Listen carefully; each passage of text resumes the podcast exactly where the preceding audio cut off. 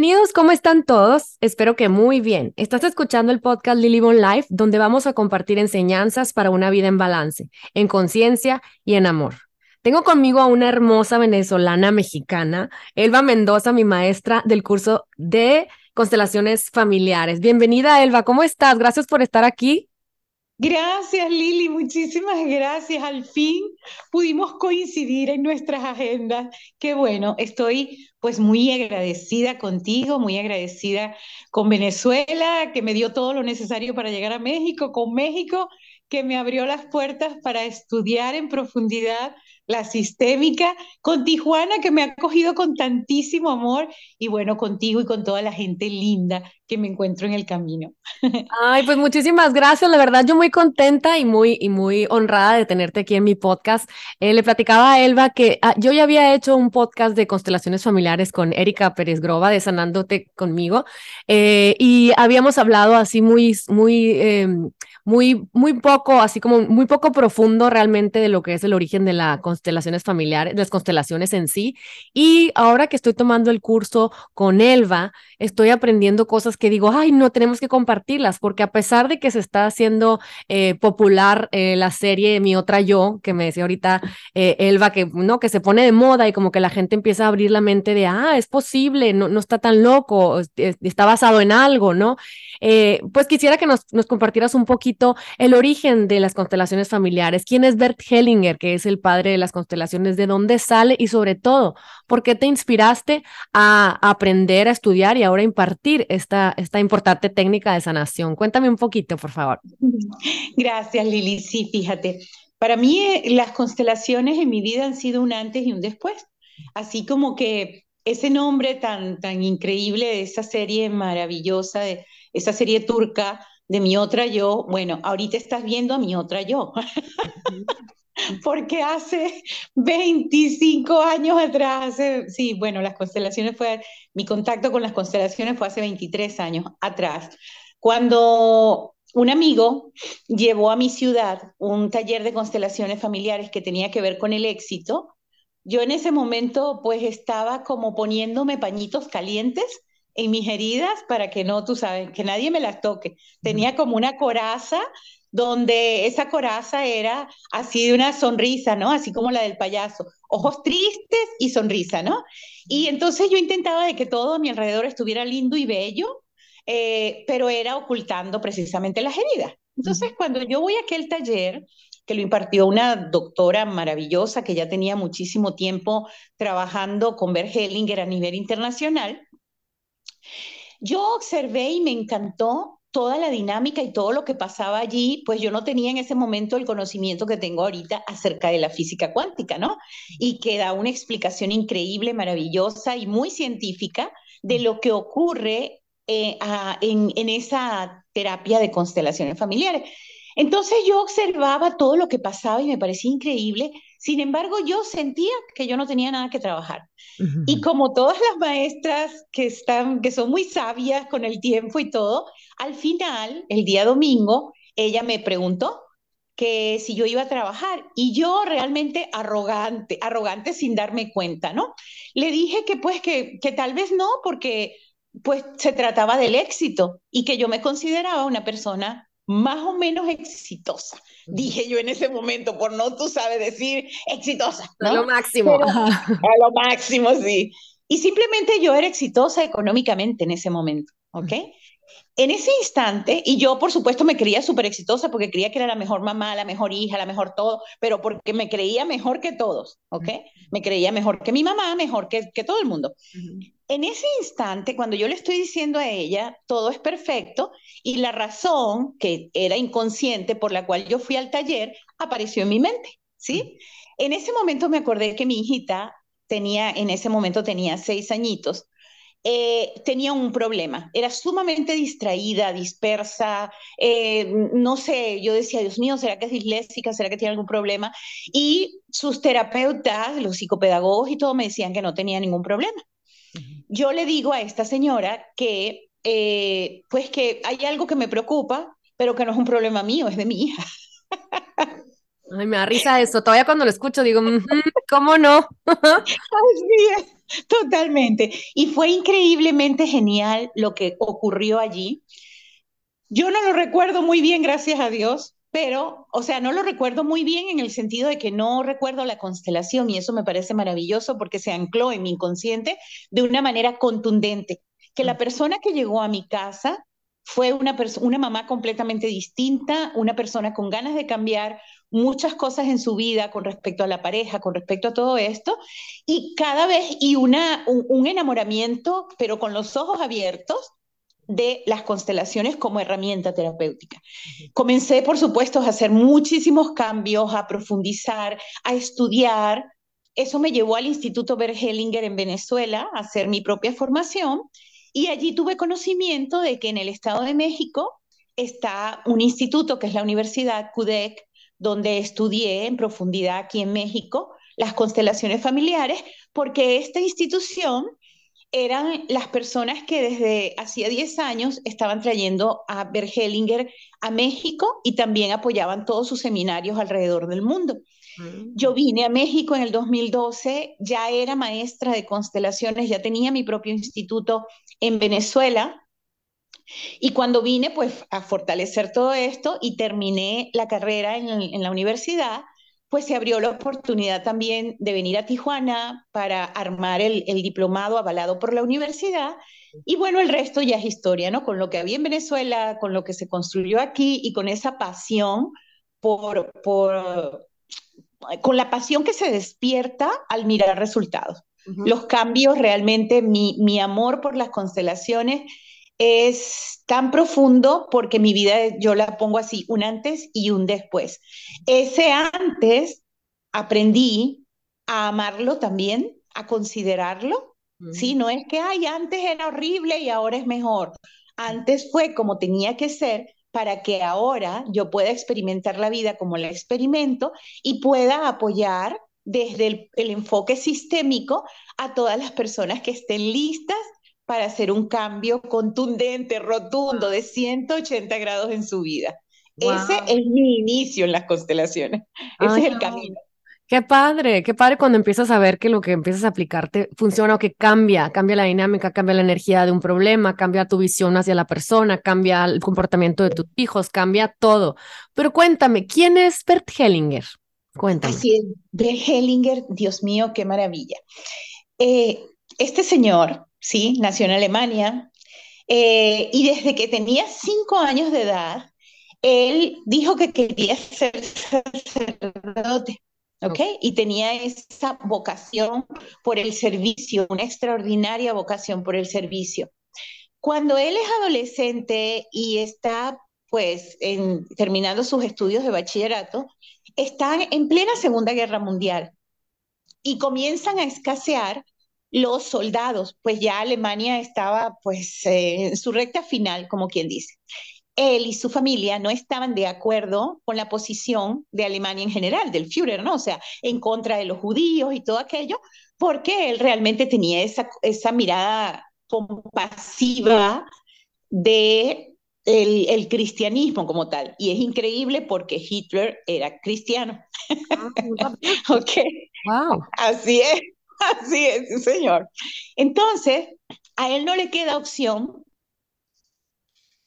de escoger si puede, si quiere ir a la guerra o no, no se trataba de eso. Cuando los alemanes ya no tenían hombres disponibles para como soldados, comenzaron a reclutar a todos los chicos que estaban a punto de cumplir los 18 años, ¿ok? Entre 16, 17 y 18 años, todos los comenzaron a reclutar. Él, por, por, supuesto, fue uno de los que reclutaron y él va a la guerra.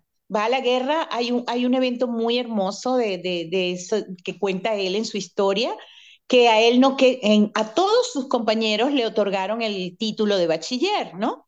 Y a él no, porque sus ideas eran contrarias a el Führer, ¿no? A, a, la, a la, propuesta de la patria, ¿no? Entonces, su mamá, él dice que su mamá luchó como, como una leona por él, porque fue donde el director y le dijo, mi hijo puede pensar lo que sea, pero si muere en el frente, es tan alemán como cualquiera y mm. merece por lo menos la dignidad de tener su título de bachiller, porque da su vida por la patria. Le mm. otorgan el título de bachiller va al frente de guerra, ¿ok? Como cualquier soldado, y ocurre que en un momento dado, eh, ellos están, los alemanes tenían sitiado un pueblo, entraron los aliados y él estaba dentro de una casa protegiéndose. Y él dice, nos contó en una oportunidad en uno de sus seminarios, que él estaba pues dispuesto a disparar al que, al que entrara, porque se tenía, tenía que salvarse, ¿no? Pensó él en ese momento, pues es de vida o muerte. Y él dice que en el instante en el que el soldado americano abrió la puerta, en ese momento él en su corazón sintió una rendición absoluta, porque dice que pudo ver como lo más grande que había en todo ese movimiento de guerra y simplemente se rindió. Y eso nos lo dijo en un momento en el que decía, en que nos hablaba acerca de la rendición y nos decía que era necesario que comprendiéramos que tenemos que aprender a rendirnos ante lo que es más grande, ¿ok? Para poder quedarnos en la vida y nunca rendirnos ante lo que es más pequeño que nosotros. ¿no? Entonces, ok, terminó, lo hacen, lo, lo, lo, pues por supuesto lo capturan como prisionero de guerra, la guerra termina, él se va a, al sacerdocio, de allí lo mandan a África, durante, eh, estuvo como 20 años de, en, la, en la misión con unas tribus que se llaman, es que son los zulúes, y él allí se quedó muy sorprendido y fue donde surgió precisamente esta mirada acerca de los órdenes del amor, porque él fue pues a llevar eh, toda la visión de la iglesia católica, ¿sí? el perdón y, y bueno, y todo lo que implica la doctrina católica.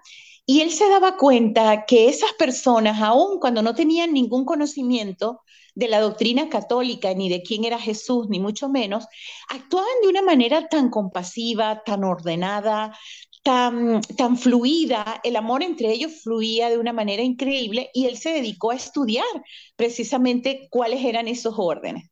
En un momento determinado, él comprende que quiere ahora mostrarle al mundo esos órdenes y que dentro de la iglesia no lo puede hacer. ¿Ok? Porque él, si algo tenía muy claro el maestro eran las jerarquías, ¿sí? Mm. No podemos ir con alguien grande a decirle lo que tiene que hacer, ni podemos ir a una empresa que no es nuestra a decir lo que se tiene que hacer y lo que se tiene que cambiar, ni a ningún tipo de institución que es más grande que nosotros. Si tú tienes una nueva propuesta, tienes que buscar la manera de hacerla llegar a través de ti y no a través de ir en contra de algo más grande, ¿no? Entonces ahí aplica por primera vez esa conciencia de me rindo ante lo que es más grande, amándolo, porque siempre amó la, la doctrina católica como tal y la visión de Jesús y, y la propuesta de Jesús como tal, y se dio cuenta que pues ahí no tenía nada que hacer. Ahí emprende su camino eh, terapéutico entrenándose alrededor del mundo en las diferentes doctrinas, en las diferentes propuestas terapéuticas de ese momento y experimenta por primera vez en, una, en un evento terapéutico en Austria, creo, una constelación familiar. ¿Ok? O sea, él no fue el primero que hizo una constelación familiar, aunque él fue quien le dio el nombre. ¿Ok? Él le dio el nombre, pero ya había un tipo de terapia que se estaba empezando a experimentar, ¿verdad? De esto de campo de información de alguien y puedo experimentar todo esto. Él se quedó muy sorprendido porque a él le tocó en ese momento eh, representar a un esquizofrénico y él se hizo esas preguntas, dijo, a ver, ¿cómo es que yo puedo sentir lo que siente una persona que no conozco, que está a kilómetros de distancia, y cómo es que pasa esto. Y empieza todo el proceso de investigación, ¿sí? Todo el proceso de investigación y pues que, que, determinó lo que hoy en día se llama constelaciones familiares. Eh, con un grupo de amigos, terapeutas, se casa con su primera esposa, ¿ok? Con Olga, su primera esposa, se casa, eh, vive en una relación bonita de apoyo terapéutico y todo lo demás, y como todo es un proceso de evolución, llega el momento en el que él se da cuenta de lo que realmente ocurre, está ocurriendo en el campo de información de las constelaciones familiares y es cuando dice que hay que darle un enfoque más científico. ¿sí? Y muchos de sus compañeros en ese momento no estuvieron de acuerdo y hubo como una especie de separación, entre otras cosas, fue cuando se divorció la primera vez, ¿sí? Porque él, una de las cosas que dijo en ese momento es que todo está en evolución, ¿sí? Entonces, si él al momento de descubrir esa conexión pensaba algunas cosas, luego cuando unió toda la filosofía, cuando integró todo ese proceso filosófico y lo que estaba ocurriendo en el campo de información, dijo, ah, pero es que no estábamos viendo esto y esta es la propuesta y se estructura realmente lo que son los órdenes del amor. Entonces, en ese proceso, eh, conoce a su segunda esposa, Sophie, y a raíz de esa unión con él, eh, yo recuerdo que la primera vez que ellos aparecieron juntos en un congreso, el saludo de él al, al, abrir el congreso como tal fue, aquí estoy de nuevo y ahora estoy completo. ¿Sí? Ah, Así es, hermosísimo. A mí me encantaba verlos porque eso era un derroche de amor.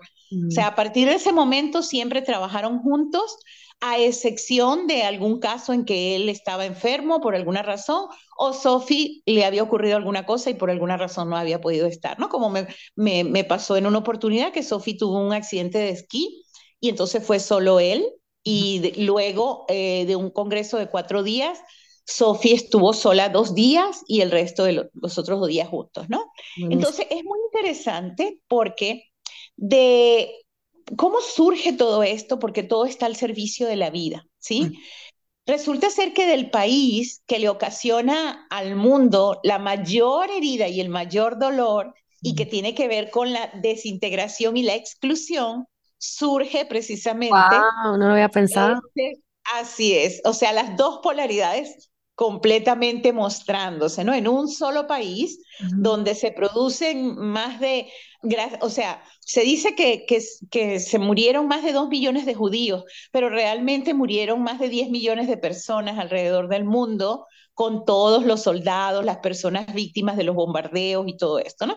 Entonces, de esa cantidad de, de, de dolor, que aporta Alemania al mundo, también le aporta a este ser increíble que nos da una mirada completamente de integración y de asentir ante las cosas más grandes, ¿no?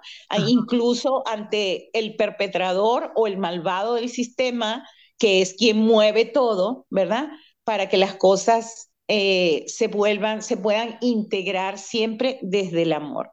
Entonces, entonces, eh, Hellinger eh, dice, eh, a, través de este aprendizaje, a través de estar en esta, en esta tribu, estoy aprendiendo que hay órdenes en el amor. ¿Qué es eso de órdenes en el amor? Platícanos.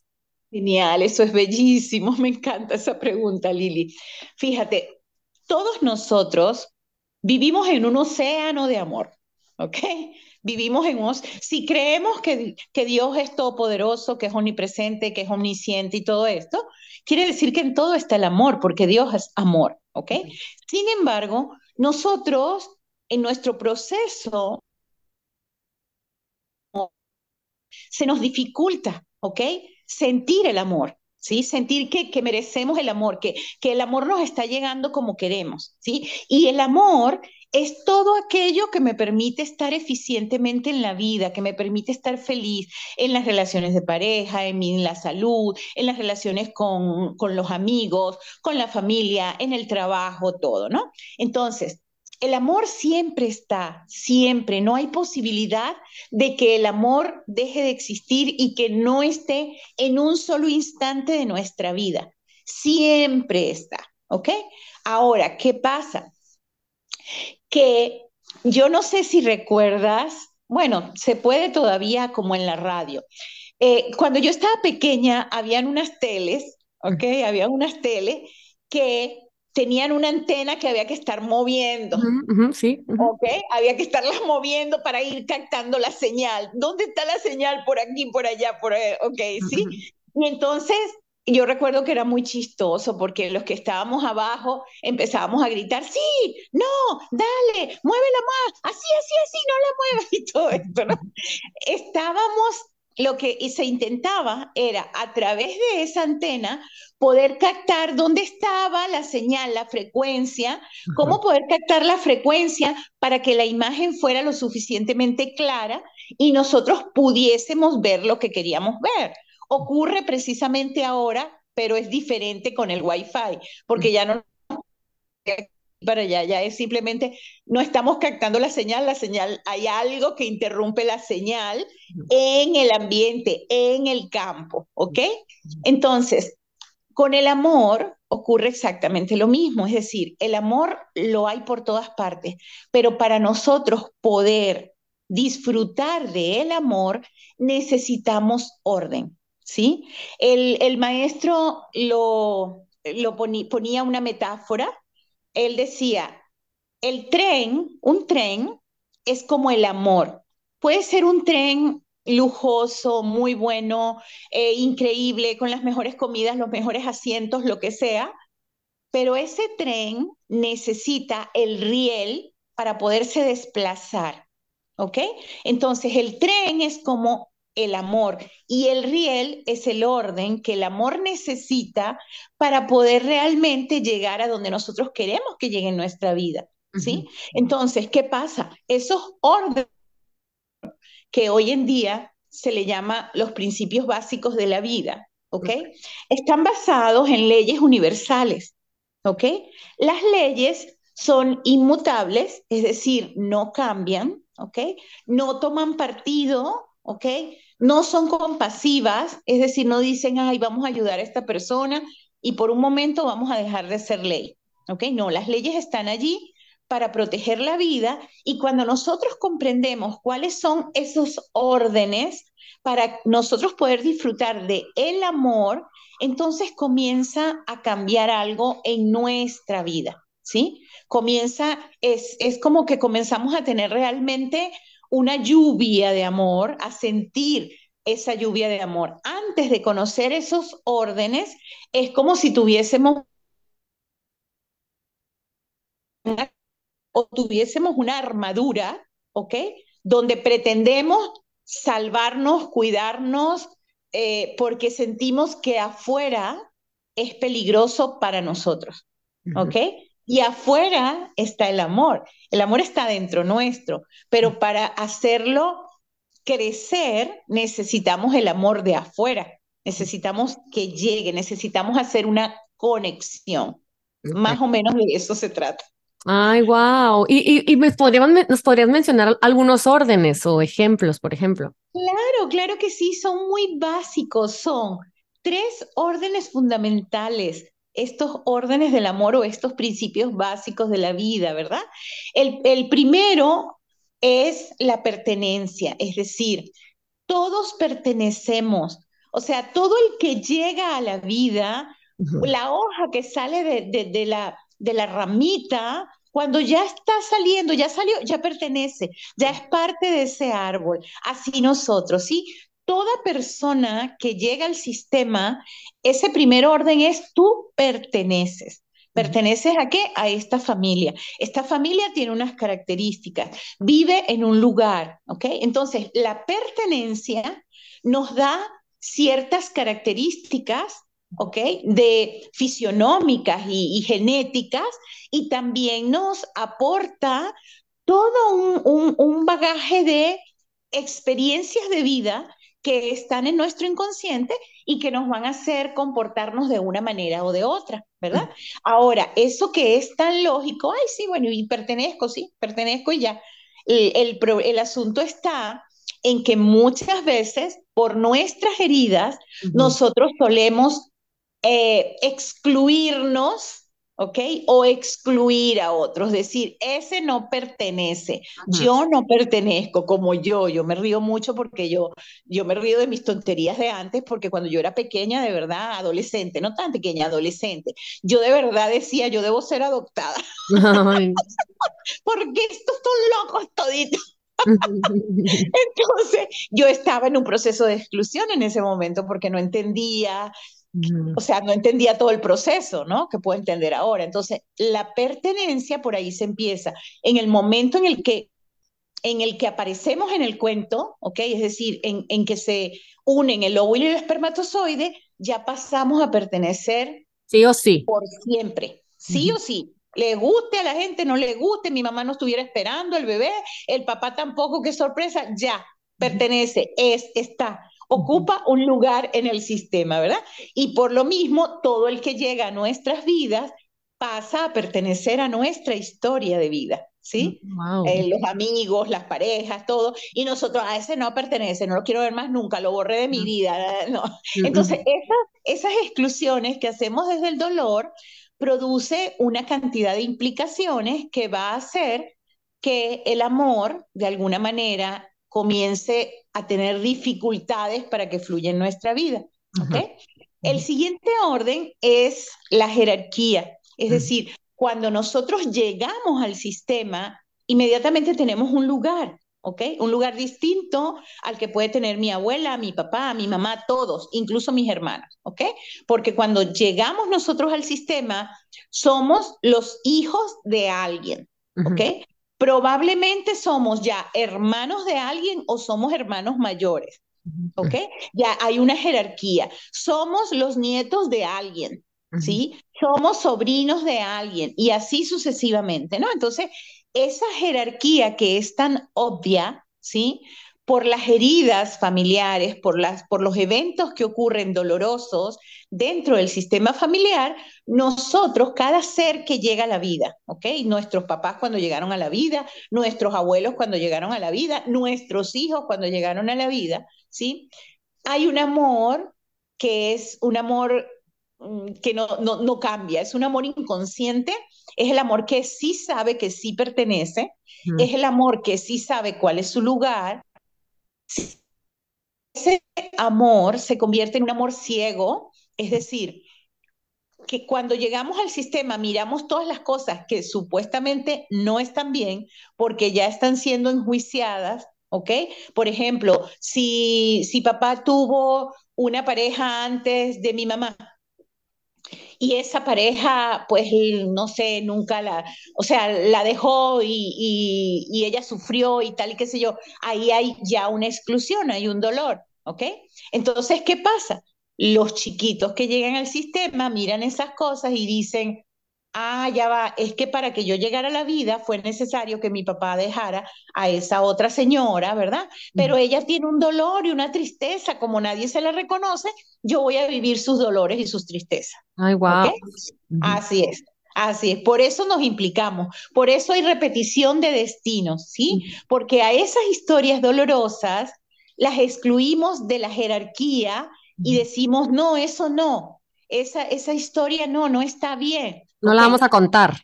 No la vamos a contar, es doloroso, es triste, nos causa enojo o nos da mucho miedo, por lo tanto, no lo, está oculto.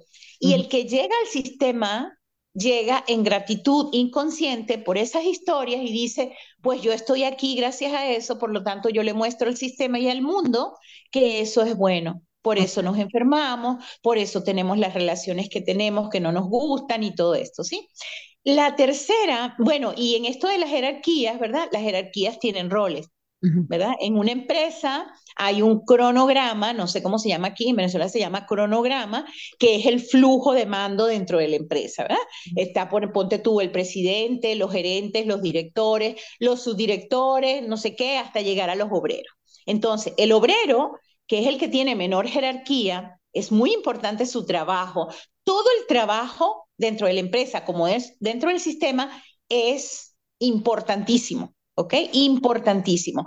Pero nosotros llegamos con una conciencia de este trabajo no es el que quiero, yo quiero mandar como el presidente, ¿no? Entonces, imagínate en una empresa que la persona que se encarga de llevar los mandados, el office boy, como lo llaman en Venezuela, no sé aquí, quien lleva los mandados y todo esto de un lugar, de una empresa, va al banco y todo aquello, fuese a decirle al presidente de la empresa lo que tiene que hacer, a quién va a contratar, cómo es que se va a portar, porque llegó tarde y todo esto. Nada que ver, ¿verdad?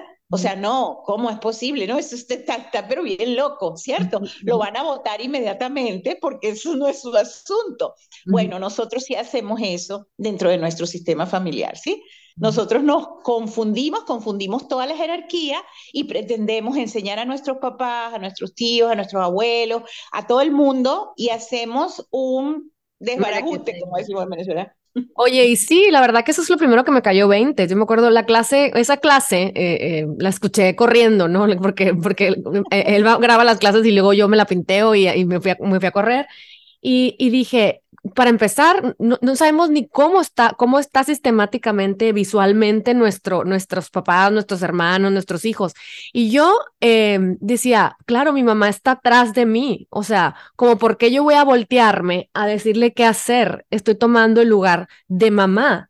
Y, y, lo hacemos mucho como jóvenes, porque es como, ay, mamá, ¿te duele la pierna? Pues sí, mamá, no, no, no haces ejercicio. O me duele, pues sí, mamá, ve cómo te habla mi papá, pues tú igual. Entonces nos la pasamos volteadas. ¿Qué pasa? Elba, cuando yo no entiendo esto de la jerarquía y el, sistema familiar, no entiendo que mi, mi mamá va atrás, como dices tú, vino 20 años antes que yo a la vida, ella pasó por mucho para tenerme en su vientre y que yo naciera, y yo debo de quedarme calladita la boca porque yo soy hija, no soy mamá. Cuéntame de eso. Eso es bien complicadito porque, a ver, mientras somos pequeños tenemos, no nos queda de otra que obedecer, ¿verdad? Pero una vez que vamos adquiriendo la conciencia y nos vamos dando cuenta de estos órdenes y de que, wow, ya va, espérate, pero ajá, ¿qué pasa? E, esos asuntos, cuando, cuando queremos ordenar a nuestra mamá, salvarlos, a nuestro papá, todos los que son más grandes, produce precisamente un desorden, ¿ok? Un desorden en el flujo del amor, porque te, te voy a regalar esto para todas las personas que que pues te escuchan, a todas las personas que siguen tu maravilloso podcast, ¿verdad? Fíjate, la, Dios, ¿verdad? O la energía sagrada de la vida, el universo, como cada quien conciba el, la fuerza que nos dio la vida, ¿ok? Eh, creó un estuche perfecto para el alma. Yo digo que el cuerpo es el estuche del alma, ¿ok? Es el traje espacial del alma. Entonces, en nuestro cuerpo todo está colocado en el lugar correcto y de la manera correcta para que nosotros podamos estar eficientemente en la vida, ¿ok? Y así, todo lo que nos conduce a disfrutar de la vida plena en el presente está colocado aquí enfrente, enfrente nuestro, ¿sí? Si yo quiero algo que está detrás de mí, lo quiero ver y lo quiero ver cómodamente, confortablemente, yo me tengo que voltear para que todo eso quede enfrente de mí nuevamente, ¿ok? Entonces, todo el disfrute de la vida está aquí frente a nosotros. Entonces, todos los ojitos, nariz, boca, oídos, porque el sonido puede llegar así, pero rebota así, ¿ok? Siempre así. No, las, las mamas, ¿ok? En las mujeres, en los hombres, y las mujeres, primero que nada, es para el placer y después para alimentar una nueva vida en nosotras, ¿sí? Los órganos genitales, que son para, pues, disfrutar primero que nada de las funciones fisiológicas básicas, luego la conexión con el placer, luego engendrar una nueva vida y en nosotras sacar esa vida a la luz, ¿ok? Porque así nos hagan cesárea, la cesárea no las hacen por enfrente, no nos las hacen ni de lado ni por detrás, ¿ok? Y nuestros piececitos están orientados hacia adelante, ¿ok? Todo. Pero hay algo bien curioso, ¿verdad? Y es que nuestras palmitas de las manos, ¿ok? Están diseñadas para agarrar, ¿verdad? Para agarrar todo lo que está aquí enfrente nuestro para nosotros poder disfrutar la vida. Eh, todo, o sea, desde la, chichi de mami, cuando empezamos allí, ah, esta chichi es mía y la agarro ahí, ¿no? Este, todas las cosas, el mundo lo experimentamos de bebés comenzamos primero que nada a experimentarlo a través de nuestras manos para después llevarlo a nuestra boca, ¿sí? El bebé experimenta el mundo y lo conoce a través de sus sensaciones corpóreas que comienzan aquí, ¿ok? En, el, en, la libertad de tomar, ¿qué quiero tomar? ¿Qué quiero agarrar? ¿Qué quiero asir a mi vida? ¿Ok? Entonces, hay algo bien curioso, ¿verdad? Las personas que están escuchando por allí se pueden parar y pueden soltar sus bracitos así y darse cuenta hacia dónde apunta la palma de sus manos cuando están relajados en, así en el presente, ¿ok?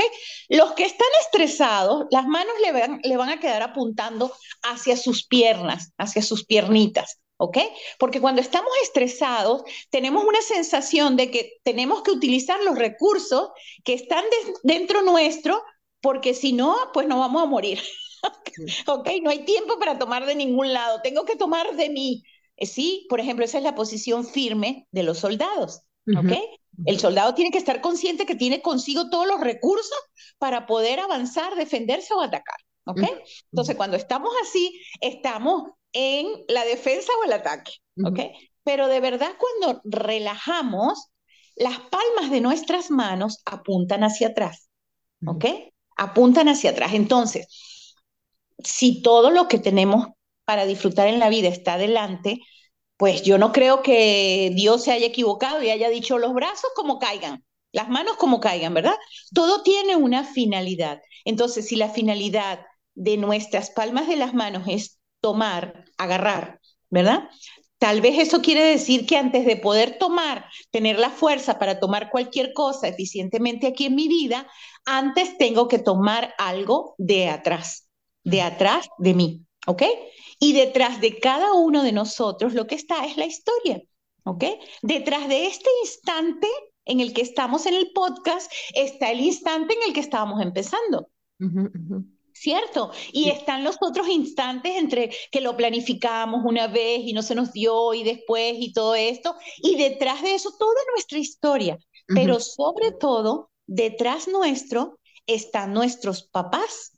¿Sí? Y, y detrás de ellos los abuelos y todo esto. Entonces, cuando nosotros, o sea, el fluir del amor en nuestra vida viene de asentir a lo que está atrás, tal cual y como es, sin quererlo modificar, lo tomo y lo transformo dentro de mí y hago algo grande con eso aquí adelante. Entonces, cuando transgredo la jerarquía y me pongo a querer que mi mamá sea más simpática o, o menos preguntona o, más, mm, o menos llorona o, más drama, o menos dramática o más fuerte o, o lo que sea, o menos tonta. sí, todas esas cosas que decimos. Entonces, estamos transgrediendo el orden porque tal cual como tú dices, para yo hacer eso energéticamente con mi madre, me tengo que voltear.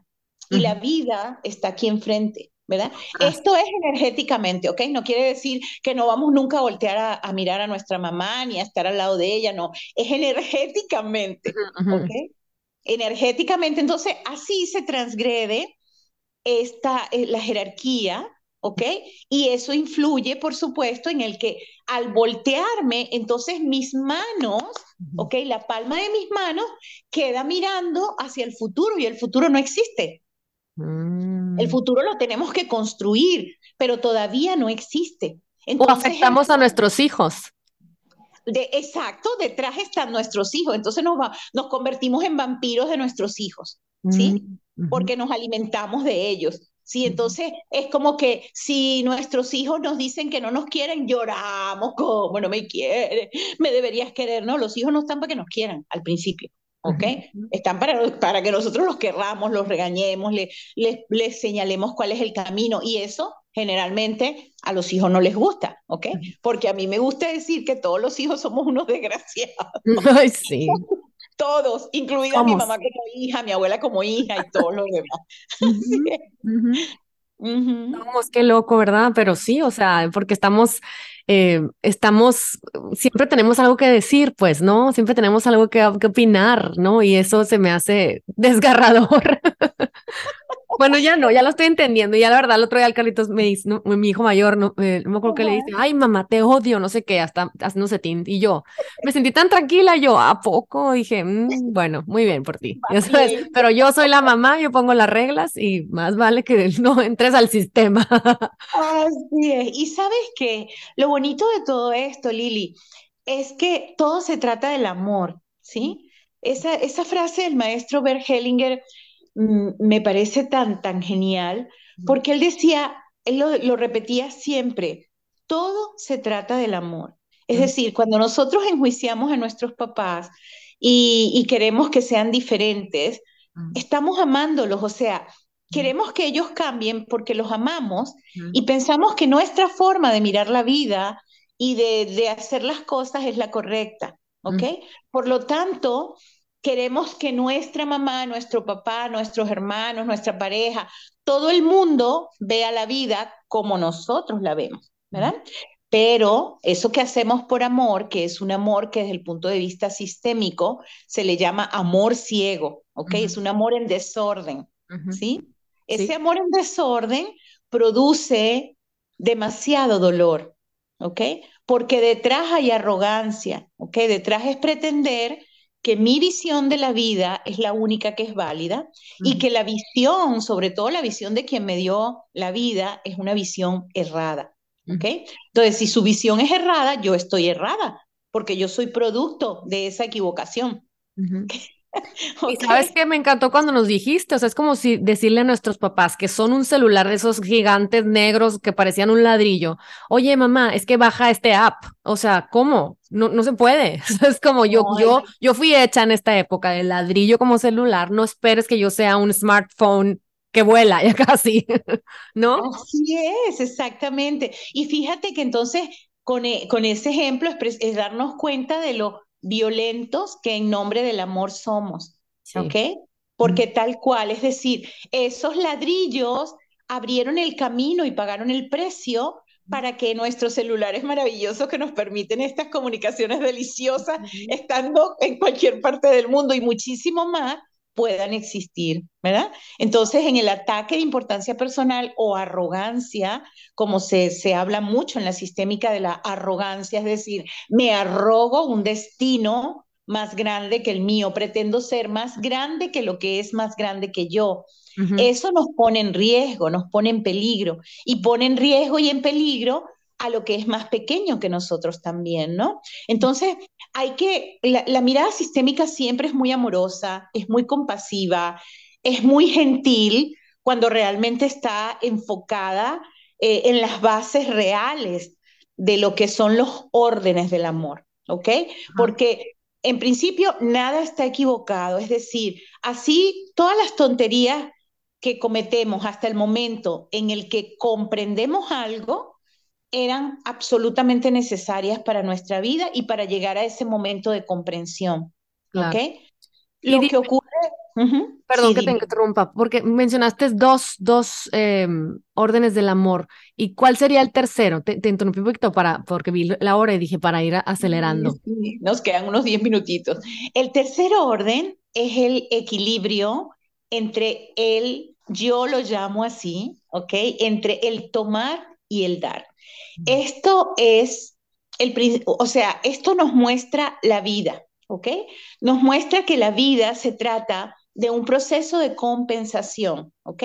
La vida individual de cada ser humano comienza individual, ¿ok? Ya cuando cortan el cordón umbilical, comienza con tomar, es decir, inhalo. Y después, ¡ah! grito, lloro, ¿ok? Y ahí está ese proceso continuamente hasta el último respiro de nuestra vida que termina con una exhalación. Sale el aire y ya no vuelve a entrar, ¿ok? Entonces, toda la vida se maneja en torno a procesos de compensación, ¿ok? Hay algo que se toma y después de que yo he tomado algo, es cuando yo tengo para compartirlo. ¿Sí? A nosotros nos enseñaron, porque era necesario que fuera así, ¿verdad? A muchísimos, que primero hay que dar para esperar recibir, ¿ok? Y hasta cierto punto eso tiene cierta validez, ¿ok? Porque ya cuando alguien está consciente de que tiene tanto, de que es tan abundante, de que está en ese orden, de que el amor fluye así, pero infinitamente porque hay un orden que lo permite, ¿ok? Entonces, cuando estamos en esa conciencia, es cuando nosotros podemos conectar realmente con el amor incondicional, ¿sí? Porque podemos dar y no nos vamos a desgastar. ¿Ok? Y hay, y pues hay ciertos órdenes para esto, o sea, no es el mismo dar con los hijos que con la pareja, que con los padres, o sea, son, son distintas maneras de dar que hay que conocerlas en profundidad, pero básicamente se trata de que hay que tener conciencia de que la vida es posible gracias a un proceso de compensación. Hay un movimiento, ¿ok? Que va hacia adelante y ese movimiento se regresa. Es como en el baile, ¿ok? El baile es posible, sobre todo en la pareja, porque cuando uno va hacia adelante, el otro va hacia atrás. ¿Ok? El corazón es sístole, diástole, sístole, diástole, ¿ok? Toma sangre, saca sangre, toma sangre, saca sangre, y hay un orden para esto. Entonces, por, para explicar un poquito, en, eh, este orden dice que las relaciones eh, plenas solo son posibles cuando existen pequeñas deudas. ¿Ok?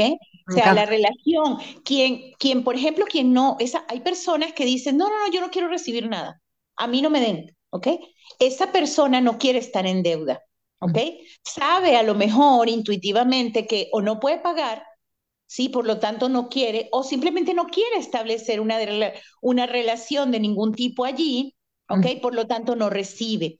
Pero a la hora de que nosotros recibimos cualquier cosa, eh, eso está instalado en nosotros. Somos seres humanos y, y estamos diseñados para compartir el amor. Si nosotros recibimos algo que nosotros procesamos como amor, vamos a sentir una deuda. Estoy en deuda, ¿ok? Voy a, a, querer compensar, darle a la otra persona un poquito más de lo que me dieron. El problema está, el desequilibrio está en que a veces somos dadores profesionales. Sí, ahí yo me traumé, Elba, porque, o sea, ahí me cayeron 20 bien padres, porque dije, sí, cierto, o sea, no crecen ciertas amistades mías porque yo se enferma la persona y voy corriendo a darle una sopa y luego pasa algo y la recojo a los hijos y, y, estoy en súper, súper desequilibrio porque la otra persona dice, ay, gracias, pero qué linda, pero luego es, no, gracias. O sea, porque yo no te puedo dar de vuelta y pues no me interesa, ¿sabes cómo? Y, y, está bien padre, porque entonces yo dije, wow, me voy a empezar a liberar y realmente dar donde yo quiera, donde, ¿sabes? Y no como darme, porque significa que yo estoy en un desbalance y un desequilibrio tremendo y es un ego tremendo que pienso que yo puedo dar más en todo momento. Y sabes qué, y lo, lo duro de esto es que los dadores profesionales terminamos quedándonos solos y enojados con los demás que se van. ¿Sí? Porque eh, pues el otro no, no tiene el, chance de compensar, ¿sí? Y se siente indigno. Y cuando mm, los que dan mucho se terminan quedando solos porque lo que damos en exceso agobia al otro. Así sí, así como que, ya va, pero espérate, déjame un tantito, ¿no? Entonces, es, es hermoso poner en práctica ese equilibrio que al estudiarlo en profundidad, y mirar cómo es de diferente ese intercambio entre los iguales, entre los grandes, entre los más pequeños con respecto a nosotros mismos, comenzamos a restablecer un orden que permite que cada vez el amor crezca y crezca más. ¿Sí? Cuando nosotros le damos al otro algo y le damos chance de que procese el amor como pueda, ¿ok? Yo llamé a mi amiga, la invité a comer, fuimos no sé qué más, y ay, Dios mío, pasó un mes y no me dijo o sea, no me ha invitado, bueno, tiene sus asuntos, no es que no te quiere, te quiere, pero tiene sus asuntos, tiene, cuando tu amiga te vuelve a invitar y te da otra cosa, ah, ya tú puedes hacer otra cosa, y en la pareja y en todo, ¿no? Entonces, con esas pequeñas deudas, como que si yo te doy uno, tú me regresas dos, después yo te regreso tres, después cuatro. Cada vez el amor va creciendo, creciendo, creciendo, ¿sí? Pero cuando transgredimos ese orden y yo doy uno y después dos y después tres y después cuatro, el otro dice, oye, no puedo pagar, ¿no? Si no, puedo pagar, me, alejo. Ajá, buenísimo, claro. Como en el banco, ¿verdad? Como yo les pongo ese ejemplo. Mira, una persona que debe y no puede pagar, literal, ¿no? En un banco, en una tarjeta de crédito, en una tienda, lo que sea, se desaparece. Claro. Porque dice, wow, no puedo pagar, qué vergüenza, que ni me vean, ¿no? Entonces, pues nada, eso, eso, eso es como en, en así por encimita. De Ay, lo que no, y es que, o sea, tengo tantas preguntas que te quiero hacer, veo el reloj y digo, no me la tengo que robar otra vez. Pero la verdad, oigan, las que nos escuchan, está súper a mí apasionante, interesante y, y, y, y, aterrizado y basado en tantas, en, en, estos órdenes tan, tan mágicos que yo creo que si los escuchaste, lo súper entendiste y dices, wow, sí cierto. Y, tanto que nos enseñas, Elba, todos los jueves, yo es el, el de la pareja, o sea, yo, wow, o sea, el no poder tener una relación sana con tu suegra significa que tú piensas que eres mejor que tu suegra y, y eres la mamá de tu, sabes, que quieres ser la mamá de tu marido. O sea, me cayó el 20 y yo a la maíz, o sea, qué horror. O sea, claro, porque, sabes, o sea, y, y, me imagino a mis nueras, o sea, como que digo, o sea, qué padre empezar a sanar de tal manera que los órdenes del amor en mi sistema familiar estén en bastante equilibrio y que yo pueda de verdad disfrutar de, este, de esta vida, ¿no? Y una constelación es, a ver, esto, eh, estoy atorada en este tema, yo creo que así lo podemos platicar, ¿verdad, Alba? O sea, de que, por ejemplo, tengo este problema con este hijo, que siento que no conecto con él, que haya, que hay aquí que estamos repitiendo en mi sistema familiar, o sea, que, qué pariente no fue visto, no conectó, que, que está, que, que trae mi hijo a la mesa de mi sistema familiar para que hagamos conciencia de todos aquellos que vienen atrás, que quieren ser honrados de alguna manera hacia el frente. Y entonces ya vas con Elba eh, aparte, bueno, los que en el futuro que haga otro, otro taller, o otro diplomado de estos, de verdad, estén ahí pendientes, porque yo, a mí me están cayendo 20 y eso que me la paso viendo muchas diferentes herramientas y, ¿no? Como decía mi abuelo, para todos lados. Pero como que estoy aprendiendo distinciones que digo, claro, ya uno todo, uno todo esto que he aprendido de tantos, ¿no? Porque y, me da mucha emoción porque entonces reconozco que hay mucho, que no se acaba el trabajo personal, reconozco todas las posibilidades futuras que existen para yo vivir más en paz y para poder soltar, reconozco que si mis hijos están de tal o cual emoción, no es mía, o sea, y a la vez yo soy la que los guío, yo soy la mamá, ellos no me van a brincar, o sea, ellos no me van a decir qué hacer, yo soy la que me tengo que conectar como intuición de madre, porque es lo que yo sé hacer, y ellos vinieron a mi sistema familiar enfrente de mí para que yo los dirija, ¿sabes cómo? Y me da mucho gusto, como que digo, wow, me vale que me odies. Viniste a odiarme para que yo te dirigiera, cabrón. me vas a amar en algún momento. ya verás. Entonces, pues, Elba, muchas gracias por lo que haces. Yo, yo eh, busco con ilusión cuando ya nos pones la clase y, y me da mucha fe, o sea, y esperanza que, que existan estas esto, esto, o sea, que, que Bert Hellinger haya sido tu maestro y que tú te apasiones tanto por compartirlo, porque lo platicas de una manera tan, tan bonita y tan sabrosa y ahí platicas ejemplos y que, que, que, me encanta que los que nos escuchen, porque me topo con gente, pero ¿qué es eso? Como que todavía no entienden lo que es una constelación, que esto sea un pedacito más para poder lograr entender qué es y que, pueda, y que puedan usarlo como para sanación en su vida. Claro que sí, Lili, súper agradecida cuando quieras estoy a la orden y bueno, y, la vida sabe cómo vamos a hacer para ponernos de nuevo de acuerdo y poder coincidir. Pero cuando quieras, entonces podemos profundizar un poquito, ya que sabemos cuáles son los órdenes, podemos profundizar en precisamente de qué se trata la herramienta como tal, cómo se aplica, ¿sí? Y precisamente en qué caso se puede aplicar esta herramienta. Lili, gracias, ah. muy, muy agradecida contigo, que tengas un hermosísimo día y al final de la tarde les estoy haciendo la clase que ayer. Qué pues, emoción, no, me envidien, no me envidien, que tengo clase nueva esta tarde. Bueno, los quiero mucho, gracias por estar aquí y también Elba, gracias por existir en mi vida, este, y pues que, que, que sigas con muchos alumnos y que sigas eh, difundiendo esta información tan padre que, que, nos, que nos hace más ligeros, vivir más ligero. Te mando un abrazo y todos los que nos escuchan, espero que lo hayan disfrutado, que lo compartan y nos acompañen en nuevos episodios de Lily Live, donde nos, nos acompañamos a buscar nuevas formas de vivir en paz, de amarnos y de aceptarnos. Gracias. Bye.